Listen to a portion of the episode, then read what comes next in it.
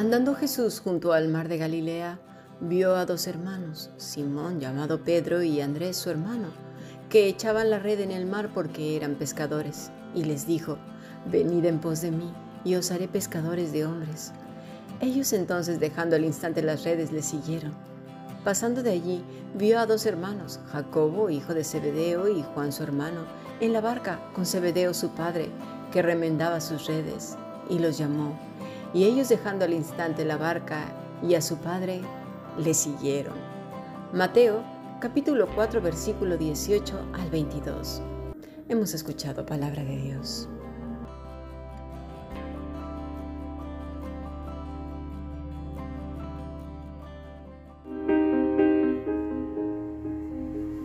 La Fundación Bíblica te invita a participar tanto de esta aula internacional hoy apegados a él, como sus cursos online en mol.fundacionbiblica.com. También Adoración de Siervos todos los martes a las 7.30 de la tarde España a través de nuestro canal de YouTube. Para cualquier información escribe a fundacionbiblica.gmail.com. Aprendamos juntos del Maestro. Te esperamos.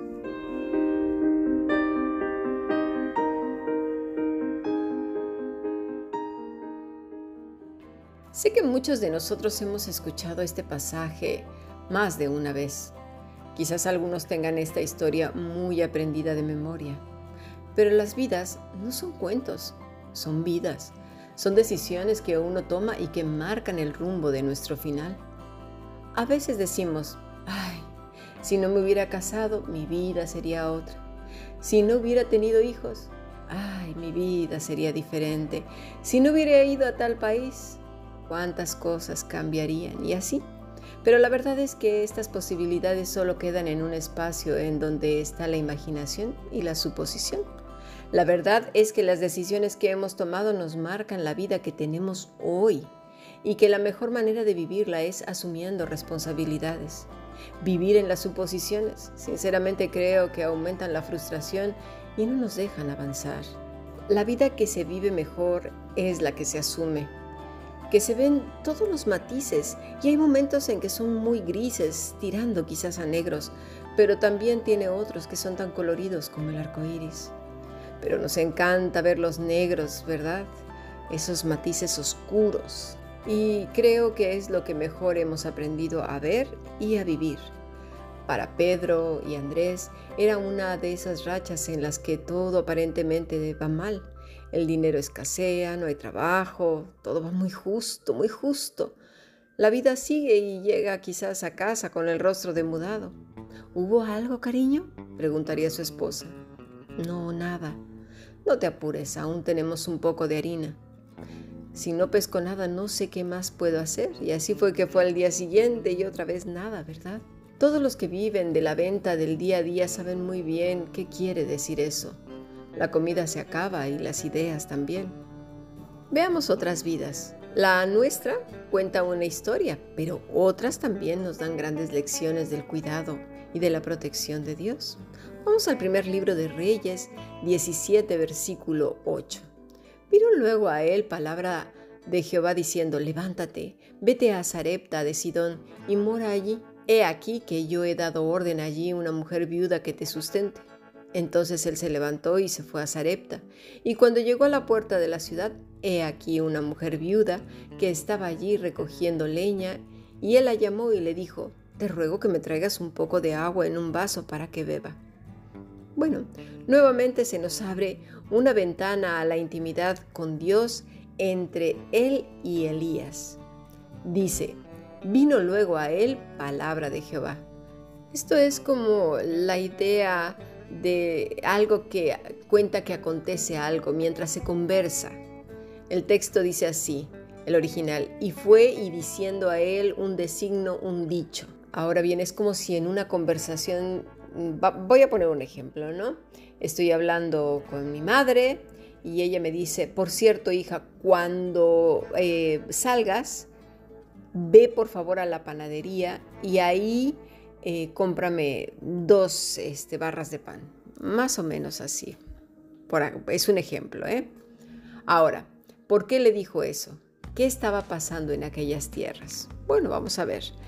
Eh, desde el versículo 1 del capítulo 17 del primer libro de Reyes. Entonces Elías Tisbita, que era de los moradores de Galad, dijo a Acab, Vive Jehová, Dios de Israel, en cuya presencia estoy, que no habrá lluvia ni rocío en estos años, sino por mi palabra.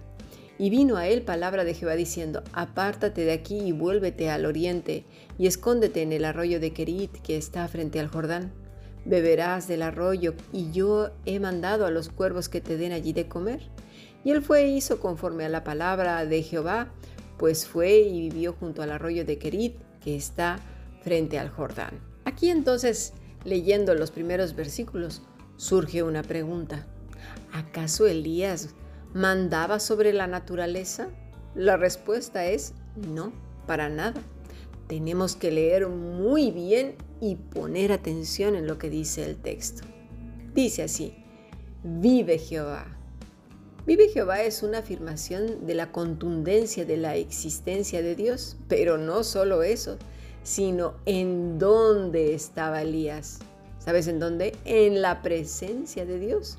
Pero mira, no de manera ocasional, ni casual, ni una vez al día, ni de forma ritualística. Por favor, la expresión denota todo el día. No esa enseñanza que tenemos de el cuerpo ponerlo en una posición, ya sea de rodillas, en el suelo, acostado, dándose de golpes, con las manos juntas o hacia el cielo o hacia los lados. Eh, bueno, no sé, somos muy dados a eso. De verdad, si no has estado en la clase de adoración de siervos, te aconsejo que la veas a través del canal de YouTube. Es los martes a las 7 de la tarde España. Porque en todas esas posiciones y creencias ritualísticas vienen de cierto antepasado que te recomiendo que vayas a verlo. Y comienza desde Caín. ¿eh? Así pues, no se trata de estar en la presencia de Dios como si estuviéramos en un monasterio o en posición zen Nada de eso, eso hacen los religiosos en todas las culturas. Elías vivía, existía y se movía en la presencia del Señor. Mira, voy a poner un ejemplo. Pedro, Andrés, Jacobo y Juan, cuando fueron llamados por Jesús, ¿dónde se movían? Bueno, primero en las aguas, entre los peces, en su propia vida, en su casa, etcétera, en todo lo que requería su mundo. Ahora se movían en donde en la presencia de Cristo. Todos los días, desde que amanecía hasta que anochecía, andaban con Él. ¿Lo entendemos? Todo giraba en torno a su Maestro. Bueno, pues es lo mismo. Vive Jesús en cuya presencia estoy. ¿Lo puedes decir con seguridad? Un día como hoy nuestro Señor estaba muy cargado. Los días estaban siendo muy dolorosos. Las tinieblas se movían con toda su furia, alimentando el corazón corrompido de los hombres. Tengamos cuidado antes de porfiar contra alguien cuando no nos consta nada. No vaya a ser que estemos atentando contra un justo y no sea contada su sangre sobre nosotros. Bueno, de hecho no estamos llamados a eso, pero tampoco a mirar para otro lado, ¿eh? Elías estaba en la presencia de Dios todos los días y el Señor estaba a punto de mandar un juicio contra Israel a causa de su grave pecado.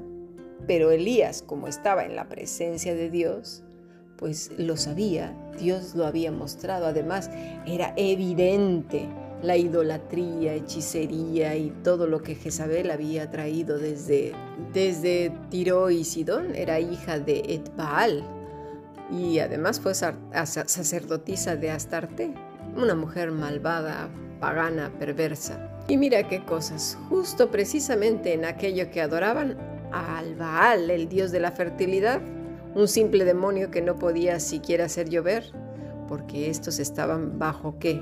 Bajo sujeción divina, no operan por encima de Dios. Pues mira, no iba a llover, a ver si este Dios sordo, mudo y de palo iba a poder hacer algo. Así pues, para Elías esto era muy claro. Y en ese momento, para Pedro, ¿no? Cuando estuvo en la presencia del Señor. Pero para nosotros muchas veces no lo es. Y es que no se aprenden las cosas del reino de un día para otro, requiere dejar la flojera, el hacer lo que se nos pega la gana, la religiosidad. Y se trata de hacerlo todo añicos y seguir ese camino, el camino del justo. Vive Jesús, en cuya presencia estoy. Una afirmación tan cierta como que la lluvia cesó. Y dirás, pero ahí no dice Jesús.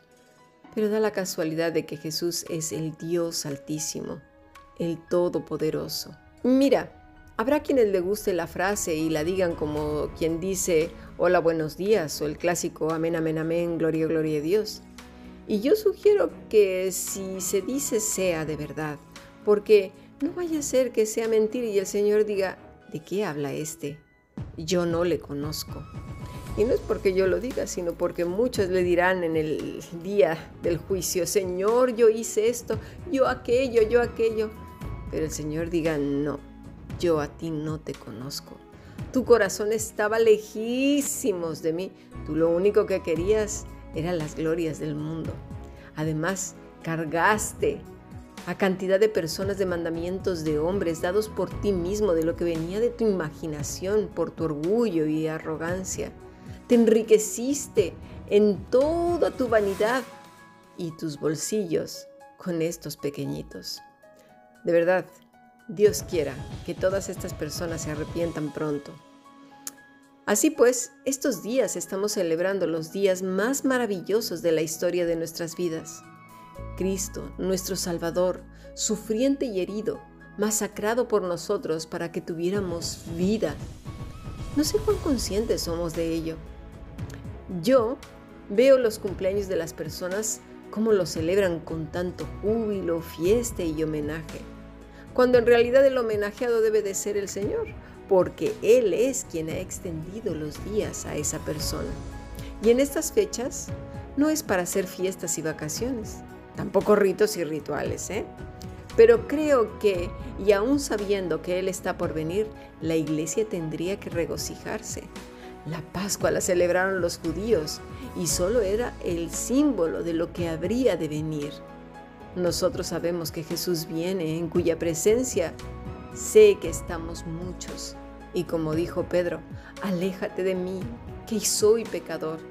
Pero el Señor con aquella ternura le dijo, no temas, desde ahora serás pescador de hombres días de gratitud, de compartir, días de celebrar que el Señor viene, que viene por su amada iglesia, días de llenar las lámparas porque el novio se acerca y la amada se asoma por la celosía por si el amado viene saltando entre las colinas y los montes, como dice Cantar de los Cantares. De aquí a poco tendremos nuestra conferencia. He aquí yo vengo pronto.